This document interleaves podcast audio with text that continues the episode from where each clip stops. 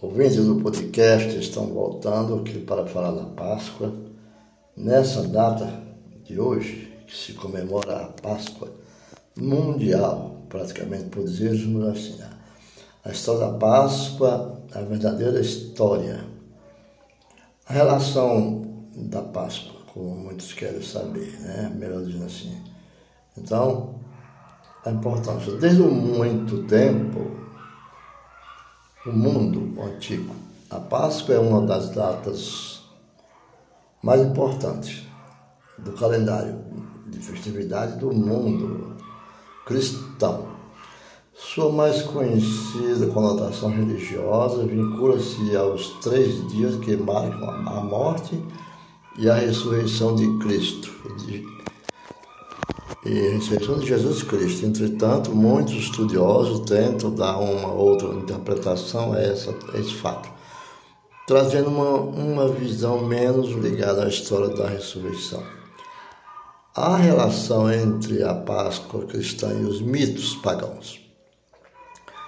Tem muitas pessoas que interpretam uma perspectiva histórica de formação das crenças cristãs. Alguns estudiosos aponta que o cristianismo, ao florescer na, em sociedade marcada pelo politeísmo, politeísmo é o sistema no qual as pessoas designam vários deuses para adoração e segui-lo. No caso do cristianismo, nós temos que ser mais é o politeísmo, é, não politeísmo, mas monoteísmo. E por várias narrativas míticas. Acabou é, incorporando a ideia de imortalidade presente em outras manifestações religiosas.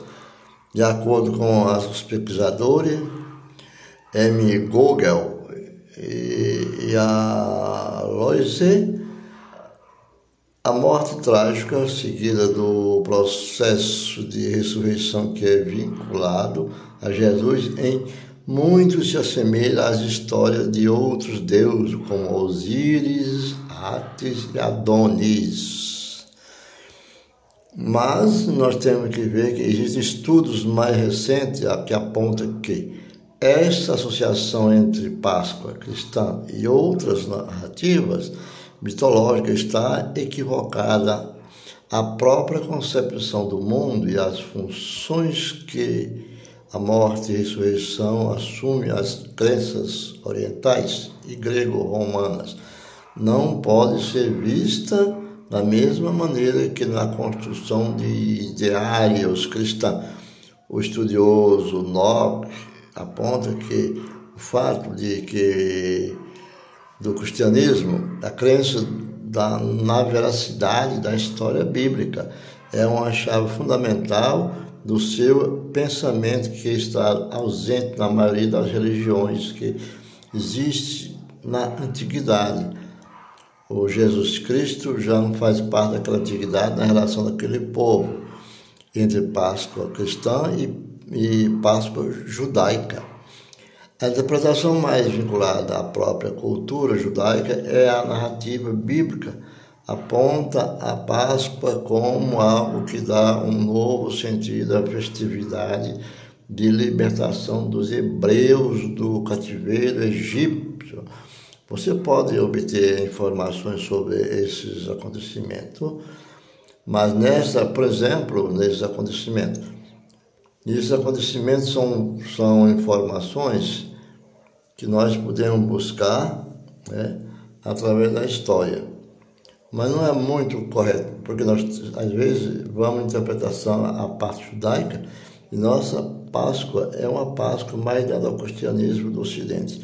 Mas a Páscoa judaica, conhecida pelo judeu como Pessah, significa passagem e relembra a liberação do povo judeu da escravidão do Egito há cerca de 3.500 anos. Passar ou passagem, né? É do deserto. Uma das festas mais tradicionais do cristianismo é a Páscoa, comemorada sempre no primeiro domingo após a lua cheia. Alguns chamam de equinócio, né? ocorrida com o fim de equinócio, da primavera, outono. Esta festa, por sua vez, não é originária no cristianismo, e sim do judaísmo, religião tradicional dos hebreus. O juda é o judaísmo. A Páscoa judaica é uma tradição milenar que relembra a liberação do povo hebreu. Então, o povo hebreu, o povo hebreu, na realidade, nós temos o conhecimento que é, é sobre e sobre o concílio que, como falamos no início de 325, é a data da Páscoa no calendário cristão. No ano de 325, durante o concílio de Nicéia, houve a primeira tentativa de se estabelecer uma data que se acabasse com a, a contenda com respeito ao dia da Páscoa. Mesmo tentando resolver a questão só no ano, só no século XVI, com a adoção do calendário gregoriano, as dificuldades de definir a data da Páscoa foram amenizadas. Foi determinado que a celebração da Páscoa ocorreria no primeiro domingo após a primeira lua cheia do equinócio da primavera, entre 21 de março a 25 de abril. Mesmo sendo alvo de tantas explicações e contendas, a Páscoa marca um período de renovação entre os cristãos, quando a morte de Jesus deve ser, deve ser lembrada com resignação e alegria. Ao mesmo tempo, traz aos cristãos a renovação de todo um conjunto de valores fundamentais à sua prática religiosa. Não esqueça, porque a essa é uma, é uma condição de, de uma graduação, porque nós temos que estar sempre ativo no pensamento de, de, de, em Cristo Jesus. Não a Páscoa acontece hoje, mas nós não devemos esquecer que ela continua. Por quê? Porque, como diz, por ser 22 21 de, abril, de março a 22 de abril, ela não termina aí. Ela não termina aí. Esse é um período do calendário. É fenômeno onde a duração do dia é idêntica à da noite. Né? É que chama equinócio. E os hemisférios norte e sul recebem a mesma é, quantidade de luz. O dia e a noite é o mesmo, o mesmo tempo quantidade de luz. O equinócio, do latim, aecos igual, mais noite, mais na noite, né? Noite igual, só ocorre durante duas vezes ao ano, normalmente nos dias 21 de março a 23 de setembro.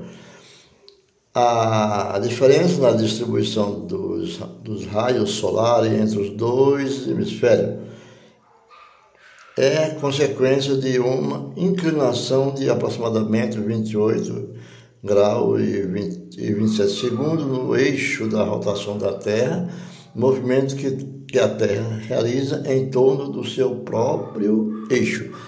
Com relação ao eixo da translação, movimento que a Terra realiza em torno do Sol. Sendo assim, em um período de ano, a luz solar incidirá em maior intensidade sobre um dos hemisférios, alternando em uma outra parte do ano, conforme o movimento do planeta. Então ficamos por aqui dando essa, essas informações através do podcast, podcast da Rádio Comunicação da Igreja Evangélica de Missões para que nós possamos incluir nas obras divinas do Espírito Santo de, do Senhor e respeitar a Páscoa como um calendário sagrado. Ficamos por aqui e até a próxima.